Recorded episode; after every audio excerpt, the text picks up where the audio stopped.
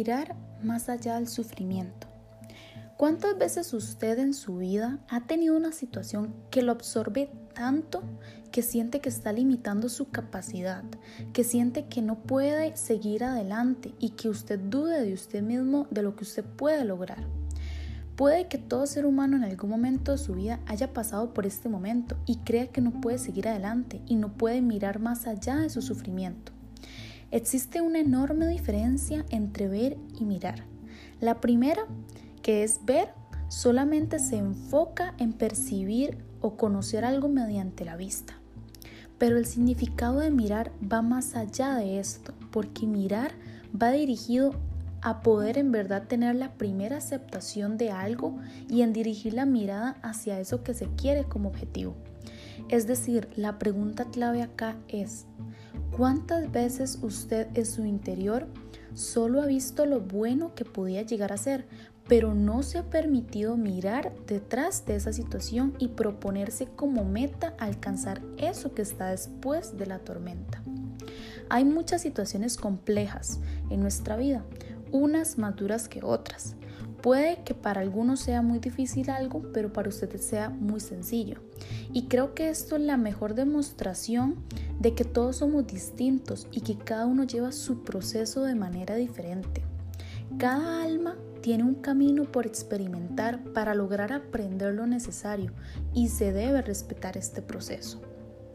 Existen muchos ejemplos vivientes de cómo aprender a mirar más allá del sufrimiento. Acá te voy a mostrar dos alternativas de dos testimonios de dos personas que pasaron esta situación y hoy en día lograron salir adelante. Por ejemplo, en primer lugar tenemos a un joven de tan solo 21 años llamado Maru Lombardo que padeció una depresión inmensamente grande y en su testimonio cuenta el gran estado en el que se encontraba, en donde su mente tenía muchísimos sentimientos de culpabilidad, de no poder más, de vergüenza, de un debilitamiento tanto físico como mental, en donde sentía que no podía salir de esta situación. Pero llegó un punto de su situación, llegó un momento de su estado en el que tuvo que aceptar cómo estaba y aceptar que necesitaba ayuda. Logró a, a tener una relación consigo mismo y entender que en verdad necesitaba de las personas que estaban a su alrededor y de personas especialistas que lo lograran ayudar.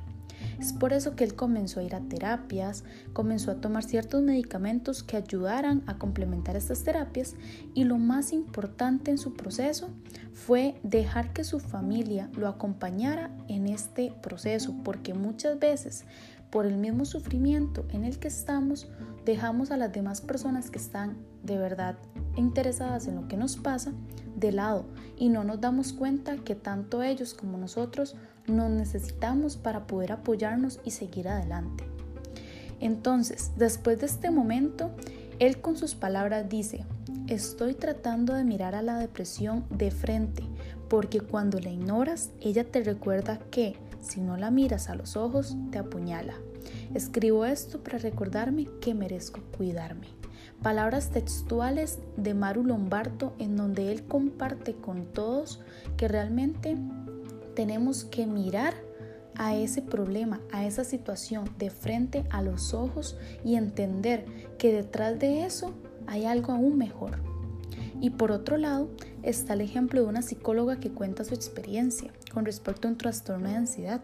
Cualquier persona diría que una psicóloga es imposible que padezca de estas cosas, pero es más común de lo que puedes imaginarte. Y en verdad acá nos podemos dar cuenta como ella nos cuenta su experiencia y dice que el simple hecho de que de un pronto a otro, un día como cualquiera, empezó a sentir sudoración en las manos, falta de aire, mareos y hasta una opresión en el pecho muy fuerte. Entonces ella comenta que en el momento que ella aceptó la causa de lo que ocurría, que no es nada sencillo, pero sí se puede, y a veces ni se sabe cuál es en concreto la razón, pero que llegó un punto en el que en verdad reconoció que necesitaba ayuda y acudir donde una psicóloga especialista en este tema que junto con su doctor le dieron un tratamiento a seguir pero lo más importante de esta etapa fue poder entenderse a sí misma y con esto ver su proceso con paciencia y amor. Menciona algo particularmente muy importante y es que en el momento ella que pidió ayuda entendió que nunca estuvo sola y ahora más nunca lo estará. Ella textualmente comenta que debí ser muy constante y poner toda mi fuerza de voluntad en esforzarme en aprovechar la terapia que llevaba a cabo las propuestas de mi psicóloga me hacía y no rendirme aunque tardara ver los resultados. Es por eso que es importante que nos tengamos paciencia nosotros mismos y entendamos que es un proceso que vamos día con día llevando. Como conclusión, en el momento que el individuo logre mirar más allá de su sufrimiento y deje de limitar su propósito, podrá entonces en verdad salir adelante y reparar eso que en su momento fue quebrantado. Logrará encontrar su paz, su seguridad y escuchar el eco de su voz interior que anhela salir adelante para obtener la claridad en su vista que provoque que su luz se encienda y pueda una vez más levantarse en medio de su sufrimiento.